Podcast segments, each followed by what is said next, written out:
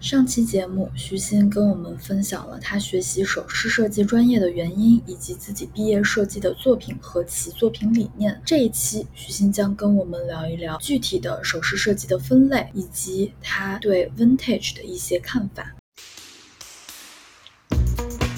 大家好，这里是 Art Out，我是林子。在 Art Out 这档节目里，我们会请来艺术圈的朋友们分享对此的认知，和大家一起交流和碰撞，让艺术融入你的生活。我还有一个问题，你的毕业作品其实它可能更多偏向于所谓你前面提到这种社会性和它的本身的这个设计的一个价值，它可能更偏向于所谓的这种艺术性。如何去思考，就是平衡它的这个商业性和艺术性？我觉得。这个不同时期，嗯，然后不同定位的首饰设计师，我，嗯，思考的点就会很不一样。我当时是设计毕业作品嘛，所以一个考虑学校还要比赛呢，然后可能对，所以会更加偏向于文化，然后，嗯，非常纯粹的思考一些艺术理念。然后你提到这个定定位的话，一定是把它定位在。嗯，艺术视频这一块，然后其实是一个非常纯粹，我认为最纯粹的创作过程，就跟你，嗯，别的纯艺专业的人来创作一幅他们的作品是一样的。然后兼容商业性的话，如果说我要以这个为生，那我肯定不会完全按照我毕业作品的样子来延伸这一系列，因为它的，嗯，它的这个叫什么？佩戴佩戴的这个舒适度和容易程度，的确是让它不那么具备这种传播性，所以这个是很重要、很常规需要考虑的一个点。如果你是想要大量的卖你的珠宝，你肯定呃做饰品，你肯定要考虑它的实用、实用佩戴性。然后，嗯，这个对于我们就是专业写这个来讲，不是一个特别大的难度吧？你很多时候。嗯，是可以做到兼容的，但是 这个就其实我们是不是要讲一下这个划分的定位？就你在做商业可以以它为生，其实也有几个不一样的区分嘛。你可能考虑的点也有点不一样。就一个刚刚提的是艺术类的艺术首饰设计，然后还有一个是精工的首饰设计吧，然后还有时尚的饰品设计。然后还有公益性，就偏公益性中的饰品设计，主要是这四大类吧。当然定义可能微微有不同，但是差不多就这样。然后那么，嗯，很多现在以此为生，你可以作为一个品牌的话，嗯，品牌来卖的话，大部分都是这个，呃，fine jewelry。嗯，就是比如说你知道了很多大牌做饰品的，Tiffany 之类的，都是属于这个。然后它，你如果是做这个的话，你可能会想要，嗯，在自己的设计上多融入一些贵重金属，这个是比较普遍存在的。因为贵重金属，消费者会比较容易接受你的价格。嗯，对。然后时尚，时尚，嗯，首饰的话，我觉得也是可以作为一个产业。那么你可能更多的要走量，然后你的自己的个人风格，有时候可能会根据。嗯，所谓的大趋势在流行的时尚的这种风潮，要做一些妥协。你要去追赶这个时尚的风潮，你可能跟别的服装服装品牌合作，然后你跟他们每一季度的这种走秀，你会配合去做一些设计。然后你的材料不一定像是刚刚那个 fine jewelry 一样用的那么的贵重，因为这个时尚你可能有嗯快销的时尚之类的，你一季度一季度要推翻嘛。然后，但是你是属于跟着潮潮流在走这种。然后呢，金有些大牌他们不是也会设计这种 fashion jewelry？对，很多他们可能就是自己部门就可以来搭自己的服饰之类的。对对，然后材料上，对买买这种的话，你很多消费者，我身边有挺多朋友就是。嗯，会以为服饰上面的这种大牌，他们的饰品的质量也会是很好的，但是那个真的不一样，真的你也知道。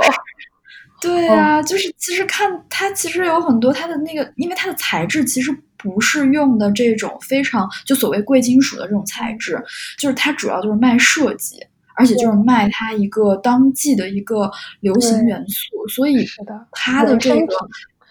对，它是个衍生品，所以它的这个材质的话就不能太讲究，然后包括它的所谓质量也不能太讲究。虽然它卖的胶嗯，对吧？对我朋友戴的就是发现戴了一下胶就掉了，但是说嗯没关系，你自己再把它粘回去。对，这个跟之前的 fine jewelry 还是挺不一样的。嗯是，但是对，但是现在我觉得很多有些做的挺成功的，很多我觉得他们的定位有点偏这个，要就是时这尚的饰品。嗯，对，刚前面只讲了两种嘛，那比如说像这种 craft 那个偏 craft，你好像没有就没有太讲到，你只是就是简单的提了一下它这个名称，但是没有讲它具体的一些东西。对，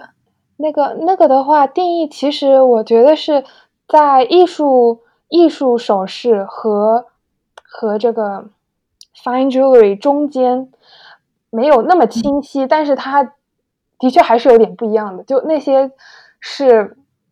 嗯、你还是有点很注重你的个人表达，你的作品还是没有那么的服务于，嗯、嗯、市场资本。然后，但嗯是呢，你你自己很清楚的知道，你做的东西是想要卖到嗯艺术画廊或者是给嗯收藏家的这种，嗯，所以它其实也可以是很艺术，就是很纯艺的这种珠宝创作。但是这种嗯。的话，它一般会还是会有一些就比较科班出身，可能你会有这种嗯制作工艺上面的能力，然后而且嗯。你可能会考虑一下，你考虑的这个市场可能不是说刚刚提的时尚时尚饰品，不是考虑这么每一季度时尚的变换，而是考虑可能跟你签约的画廊它的整体的风格，嗯，或者跟你签约的珠宝珠宝美术馆、珠宝博物馆他们的风格，因为这个嗯。其实就跟很多那种画廊的签约艺术家一样嘛，嗯嗯，你有时候会要考虑一下整体你的你的工作单位的接受程度，然后你会做一些，你可能某一系列会发展更多一点，因为你做艺术珠宝，你可能都不一定要做一个系列，你可能，嗯，对，然后然后但是，嗯，工艺类的这一这些东西，你要放在画廊里面展示，很大部分情况下还是会可能一系列一系列的这样的发展，你有一些共同的元素，同一个主题，然后你是可以做下去的，然后你可以跟你的画廊保持一个长期合作的关系，这样子，然后也会嗯稍微更加注重一些它的嗯可能实用性吧，因为毕竟是饰品设计嘛，画廊画廊签你作为一个饰品设计艺术家。而不是签你作为一个雕塑设计艺术家，就你的这个作品还是、还是有它的这个功能性的。然后画廊很多时候现在也是找顾客，也是要卖作品的嘛，所以，对还是会更更实用性一些。艺术珠宝真艺术饰品真的是，我一直讲错，太丢人了。艺术艺术饰品就可以更加的自由一些，我是觉得你可以做一个水槽一样大的东西，然后你也可以做一个小米粒，就看你是怎么样的一个艺术创作风格吧，你当下的感受。嗯就是关于古着饰品这个东西，嗯我不知道就是你们站在这种专业角度，你们是怎么看待这种古着饰品？觉得它有没有收藏价值？然后其次的话，你觉得就是说，呃，在什么样的一些嗯渠道可以呃买到一些比较有价值或者说比较有呃风格的这样的一些古着饰品？因为我觉得好像就就我认识，其实周围好多挺多朋友还挺喜欢古着饰品的，对。我也是呀、你知道我是干什么的？我我这方面的确还是接触的挺多的。然后我觉得整体上来讲，那肯定是有很值得收藏的。这个嗯跟从艺术的角度上来讲，那就跟别的艺术作品一样，你古嗯着的东西、以前的东西，肯定是有一些非常优秀的，但是已经不在世的设计师。那么你想要，你如果喜欢他的作品，你你收藏的就一定是所谓的古着了，对不对？然后从商业价值上来讲，有一些品牌可能它就是可能古着的价格会更加好接受一点，然后嗯，那么你可能会想要买某个品牌古着的，然后而且包括大部分品牌每个时期它创作的作品会比较的不一样，所以你可能有时候也不只是价格，嗯，你可能欣赏它八七十年代的作品，你只能收藏古着，然后还有甚至材料，嗯，比如说一个叫。你知道做麻将的那种塑料，它是好多年前就全球都停产的，因为它的创嗯制作过程太污染环境了。然后那种材料，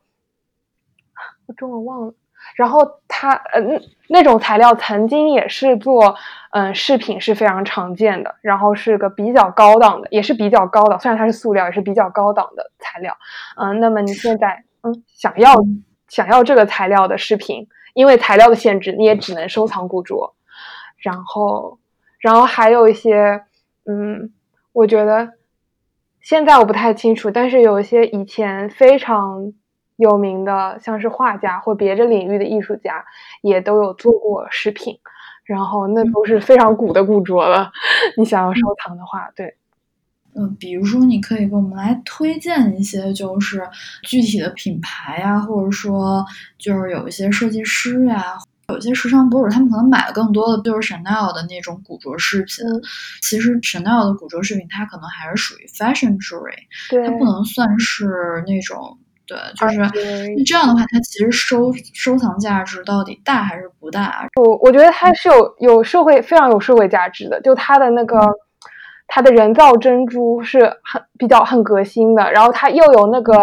影响力。可能我不能，我现在没有做过调查，我不能说它是世界上第一个带成串的人造珍珠的，但是它有那个影响力，把它推广出去，然后它的概念能够讲得清清楚楚、明明白白的，影响到了大家对于饰品的这个定位，还有对于自自我表达、自己身份，嗯，身身份的这种认同啊之类的，我觉得是很有。嗯，社会意义的这个跟很多别的艺术作品也一样嘛。某个东西它可能存在，发生在了某一个特殊的时间点，它是很有价值的。那嗯，对啊，我我太喜欢这个牌子了，所以就我是我刚刚我又我又想到。我觉得我我觉得主要我还是可能说一下比较小众的吧。然后比较小众的品牌的话，嗯，过去一年比较常听到的有 John Rivers。然后这个从收藏价值上来讲，我有听到在干古着这一行的，嗯，老板有有人跟我说，觉得它的收藏价值应该是会增高的。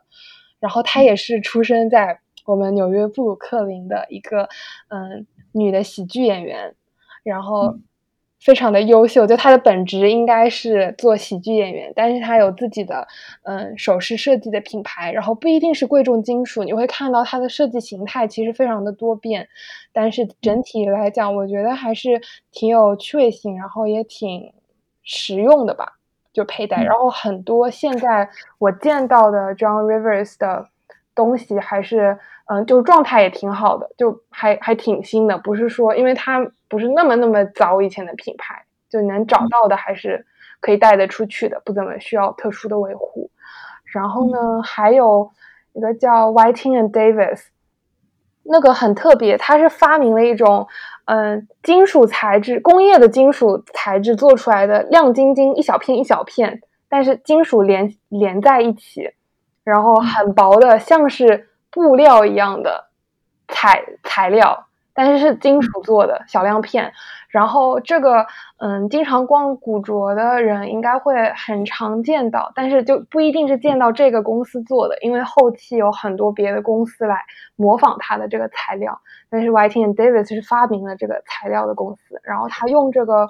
有耳环，有很多像是领巾一样的项链，然后包包也很多。嗯，我觉得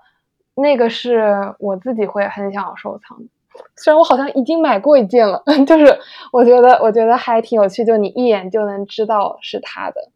然后，嗯，因为他又是发明了某一个东西的，我觉得会比较有收藏价值。对，OK，那我们这期节目其实聊的也差不多了，然后我们之后会再请徐鑫回来跟我们普及这个珠宝相关的一些话题，或者说首饰相关的一些话题。